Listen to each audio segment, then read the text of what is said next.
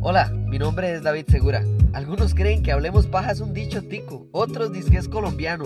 Yo lo que sé es que es un podcast para hablar, porque todos tenemos a alguien con quien hablamos paja sobre cine, series y entretenimiento. Así que si usted se apunta, yo quiero ser ese alguien para que hablemos aquí, en Hablemos Paja, de todo lo que es cine, series y mucho más.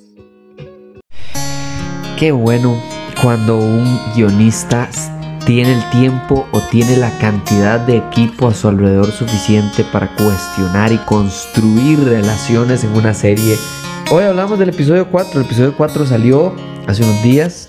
Le puse al episodio este Amor del Bueno por el hecho de claramente el divorcio entre Nick Fury y Priscilla o Barra, como quieran verlo. Pero creo que para mí la fortaleza de este episodio está en la sutileza de seguir construyendo tensión para llegar al episodio 6 cuando todo se va a terminar. Yo creo que esta serie va a terminar de manera negativa. Creo que esto es parte de la gran escalada hacia Secret Wars que va a suceder por ahora. El malo continúa siendo Khan el Conquistador.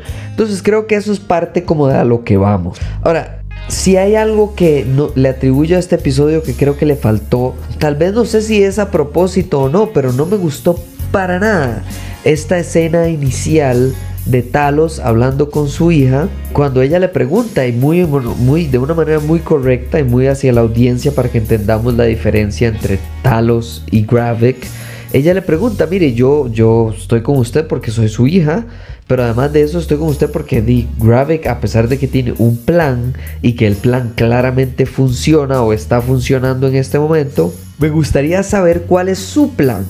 En el caso de que usted gane, de que gane el bien, de que Gravik vaya a la cárcel o se muera o lo que sea, y entonces di aún así nos estamos con el problema de que hay un millón de otros scrolls en todo el planeta Tierra que ocupamos ver cómo solucionamos este problema. Y la solución que da Talos es tan ilusa, es tan poco real, es tan poco convincente este plan que el Mae tiene que me parece que es un momento muy clave en la serie de decir no, no, no, aquí ocupamos verdaderamente un estratega, ocupamos un Nick Fury, ocupamos un Capitán América, alguien que tenga la capacidad para decir no, es que esto es un plan convincente. Es más, una de las cosas que mucha gente, de verdad, a pesar de todas las maneras en las que él es una persona loca y graciosa y poco seria, cuando Star Lord hace un plan, es un plan convincente, es un plan bien ejecutado. Este mae se sienta con su propia hija y no la logra convencer, y por ende a la audiencia tampoco. Ahora, puede que sea a propósito. Yo creo que hay varias teorías allá afuera de que, por ejemplo, hay dos Nick Furies. Hay un montón de teorías y todas me gustan porque todas las escucho y ninguna me parece correcta. Entonces vamos a ver cuál es la que pega. Además de eso, creo que también, si fuera a criticar algo, me falta un poquito más del pasado. Me gustó muchísimo, y ahorita vamos a eso, me gustó muchísimo el pasado de Vara y o Priscilla, como quieran llamarla, con Nick Fury en el 2012. Me encantó, pero me encantó muchísimo, muchísimo este momento. Es un momento muy especial y que más adelante de, nos da el rédito de por supuesto la escena donde básicamente que se divorcian tirándose, o sea, salvándose sus vidas, ¿verdad? No matándose entre sí, pero aún así disparando la pistola que suponía que tenía que matarse el uno al otro. Creo que le falta el pasado a Gravik. A Gravik le falta pasado porque sí, entiendo el resentimiento de él gracias al discurso que dio ante el Consejo de los Scrolls. Entiendo con el tono, con su actuar, con incluso con su... Es una elegancia chivísima pero me ocupa un poquito de pasado, que ocupa un poquito de una escena de Gravik joven con Nick Fury más joven, o sea, es una cosa como un momento en el que usted diga, ah, claro, a este Mael se lo llevaron y se lo presentaron a Fury en ese momento, si lo convenció en el momento, pero más adelante tiene que haberle demostrado algo, no solo con palabras se puede ganar confianza o bueno, en este caso venganza, que también la venganza tiene que ver mucho más, o sea, sería mucho más válida si uno ve a Nick Fury y Gravik tener una relación, no sea amistad o tal vez más bien desde nunca se llevaron juntos y él estaba esperando y resentiéndolo desde el primer día.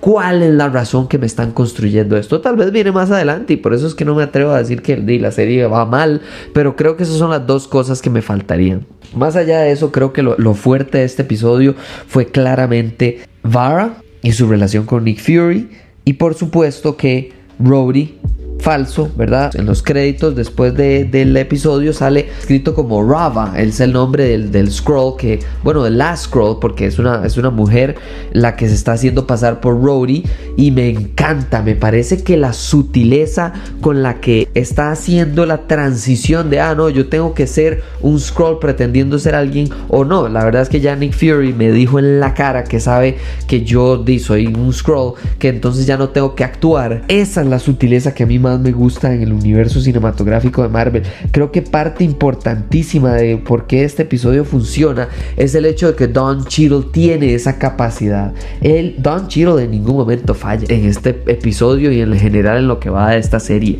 O sea, ha sido increíble la sutileza de, ah, estoy escondiendo mi identidad versus no, ya usted sabe quién es mi identidad. Incluso una de mis teorías es que Rava es un eh, scroll que no está alineado, bueno, alineada, perdón, con Gravik. Creo que incluso el haber llegado tan arriba, el no estar en el consejo de scrolls, creo que es alguien que tiene su propia agenda y como parte de esto está revelando, pero bueno, vamos a ver cuál es la realidad. Me encantó el hecho de que incluso la sutileza en, por ejemplo, algo donde yo dije, ah, sí, definitivamente este no es Rhodey, el coronel Rhodes que todos conocemos, jamás en su vida, cuando se va a montar al carro, cuando recibe presidente, presidente de los Estados Unidos en su vida habría permitido que el agente secreto, que está por cierto lesionado porque Nick Fury le deslocó, rompió el dedo, el brazo, no sé qué le hizo. Primera escena donde despiden a Nick Fury, está herido, el maestro solo le sirve un brazo por ahora, está inmovilizado y Rhodes no abriría su propia puerta. Por favor, esto es una persona,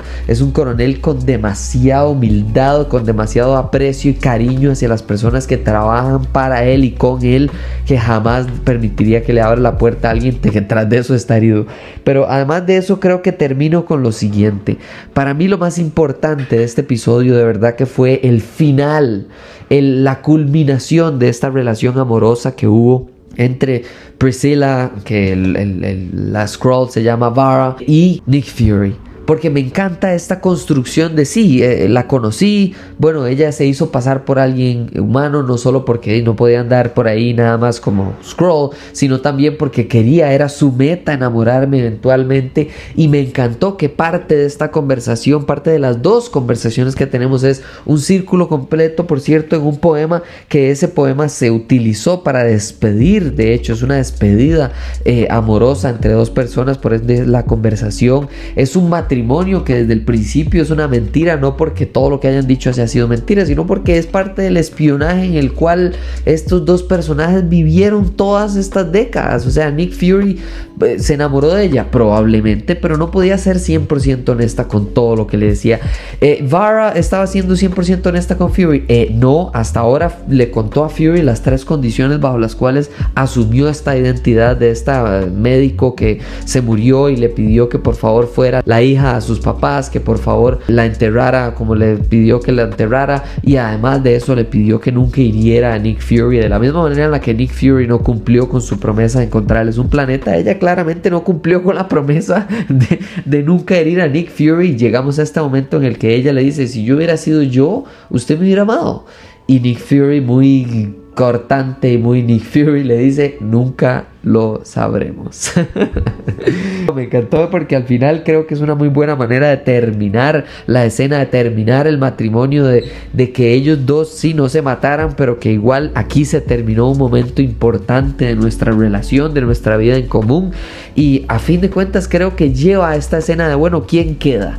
¿Quién queda para Nick Fury? Bueno, Talos queda para Nick Fury porque María Hill se murió y ahora Talos está muerto. Entonces es desnudar a Nick Fury y sí, el Mae todavía es alguien capaz, por supuesto, porque Nick Fury en su máximo esplendor, en su prime, sería alguien impresionante, un espía sin igual, con acceso a conocimiento increíble que nadie más tendría, y por eso era el número uno de todo el gobierno estadounidense y probablemente del planeta, pero ahora no lo es. Y es el hecho de que esa persona que alguna vez fue esta tratando de agarrarse de alguien o de algo para poder sobrevivir y para poder y prevenir que Gravik logre su plan, que creo que Gravik tiene un plan muy muy claro y por eso es que no ataca a Nick Fury. La gente que está diciendo que cómo no utilizó los poderes de Groot para nada más despedazar a todo el mundo, porque esa no es la meta del Mae. Él sí tiene un plan, él es proactivo, mientras que Nick Fury y su plan es nada más y el de Talos son solo reactivos. Los Maes están reaccionando a lo que sea que está pasando. Ellos no tienen un plan, ellos están encontrando, investigando cuál es el plan y tratar de encontrar una manera de sobrevivir a esto sin tener que llamar a los Avengers para que se vean expuestos a que los clonen y los conviertan en terroristas. El episodio estuvo increíble, el uso de la acción estuvo increíble, pero en especial la fortaleza de toda esta serie hasta el momento han sido las escenas uno contra uno, sean por amor, sean por amistad, sean por odio, sean por eh, exposición, sea por espionaje, por tortura. Lo mejor de esta serie han sido cuando hay dos actores que tienen un buen guion, pero que además confían en ellos para darles que hagan la escena que tienen y quieran hacer y luego se nota que han, han editado alrededor de lo que lograron pero los actores las actrices ha sido espectacular de verdad que Don Cheadle eh, Samuel Jackson eh, Olivia Colman o sea aquí no podemos parar de alabar el nivel de actuación que han tenido pero para esa actuación ocupamos un buen guion y eso es lo que falta ver cómo llega a la conclusión con estos últimos dos episodios que se vienen. Pero bueno, eso es lo que opiné de este episodio. Muchísimas gracias por escucharlo. Muchísimas gracias a todas las personas que me han escrito en los últimos días por no solo las rifas, sino por ideas de películas y de, reacciones que tengo que hacer en redes sociales. De verdad que se los agradezco. Y nos hablamos en la próxima. Chao.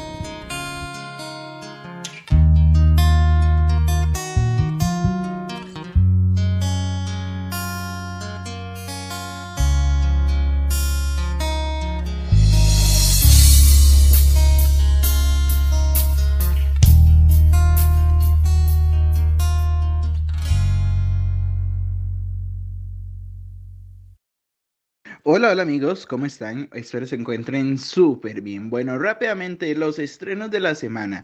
Empezamos con nada más y nada menos que Misión Imposible, Sentencia Mortal, parte 1. Sí, es la primera parte de la nueva entrega de la nueva película de Tom Cruise que está espectacular. Efectos buenos y las escenas son 100% hechas por este actorazo. Entonces es acción al 100%. También tenemos dos películas independientes, una de animación que se llama Una aventura gigante, que es de los productores de Condorito, entonces para que se diviertan con los más pequeños y aprovechar los últimos días de vacaciones.